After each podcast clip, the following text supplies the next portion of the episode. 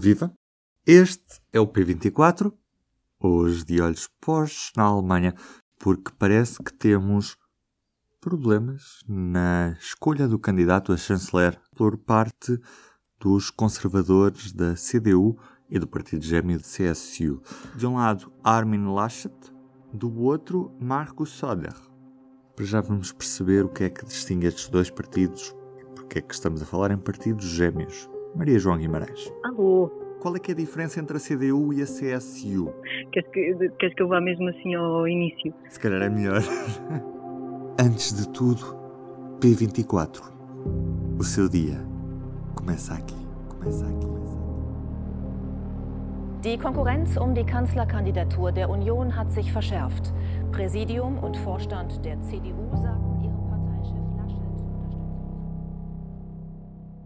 A CDU e a CSU são considerados os partidos da União, são os partidos conservadores, normalmente um dos maiores, um dos maiores partidos da Alemanha, concorrem sempre juntos, porquê? Porque a CDU, no final da Segunda Guerra, juntou uma série de partidos de vários Estados Federados da Alemanha, exceto da Baviera e a CSU existe apenas na Baviera e os dois partidos têm um acordo em que a CDU concorre em todos os, os outros estados e a CSU apenas na Baviera.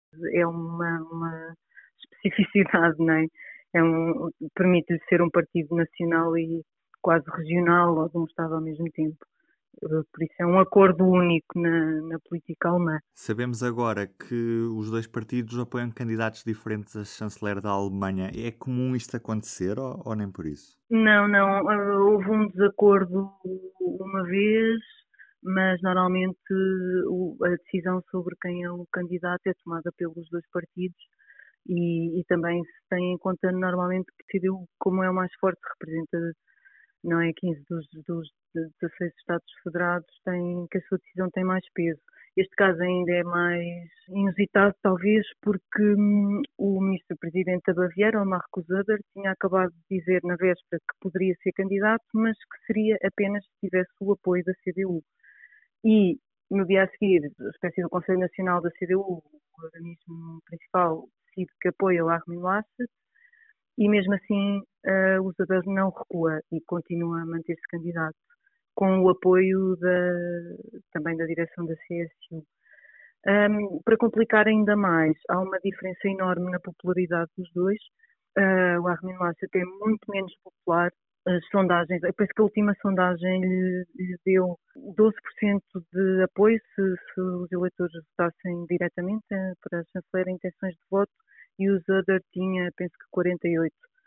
Portanto, é uma diferença enorme e isso pode também ter algum efeito um, sobre, por exemplo, os, os deputados do grupo parlamentar da União, porque quanto menos popular é o candidato a chanceler, mais hipóteses eles têm de não ser eleitos e de não manterem os seus lugares no Bundestag. Uhum. Em qualquer dos casos, não existe aqui qualquer perspectiva de ruptura entre este pacto da CDU e da CSU face a esta disparidade no apoio à, à chanceler, não é? Portanto, isto vai-se ter de resolver, de certa forma. Sim, é, é interessante dizer isto, isto tem que se resolver, de facto. A questão é que, como é uma situação tão rara, não há plano nenhum uh, sobre sequer como é que se toma a decisão.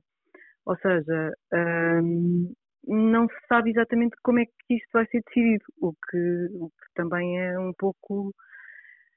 Uh, não sei, não, não, tenho assim uma palavra para isso, mas ainda agora estava a citar um jornalista a dizer que, quer dizer, já se sabia que havia uma grande probabilidade de ter que escolher um, um candidato entre dois, e pronto, talvez tivesse sido boa ideia ter tido antes algum plano para como fazer esta escolha, porque agora a questão também é, conforme hum, faça a escolha, é mais provável que seja escolhido um ou outro.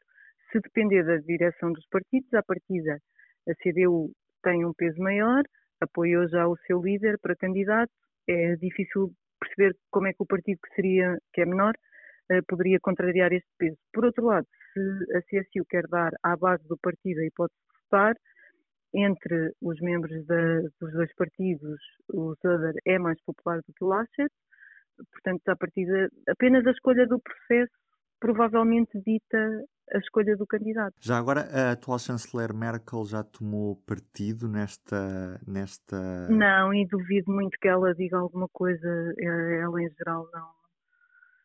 Sempre disse que não iria, que não iria ter qualquer interferência na sua sucessão e ela neste momento, o líder do partido é, é outro, não é? Ela também é da CDU, portanto não, não da CSU, não é? Portanto, tem na mesma a dizer, a dizer diria, de, de, de, do seu lado, não é? Do lado da CDU. Portanto, penso que não faz, não espero ouvir, ouvi-la pronunciar-se sobre isto. Podemos dizer mais ou menos o que distingue estes dois homens, candidatos a chanceler, possíveis candidatos, não é? Sim, sim, sim, eles são muito diferentes. Um, o Armin Laschet é o ministro-presidente da Renânia do Norte-Westfália, um estado altamente industrializado e com uma, uma base industrial e de minas muito forte e, portanto, um Estado que tem algum uh, medo da, da, descarbonização, etc. Um, e também foi alguém que está a ser um bocadinho penalizado pela sua resposta à Covid-19, vista como um bocadinho menos estrita. E as sondagens dizem que os alemães esperavam uma política um bocadinho mais restritiva em relação a medidas de contenção da pandemia.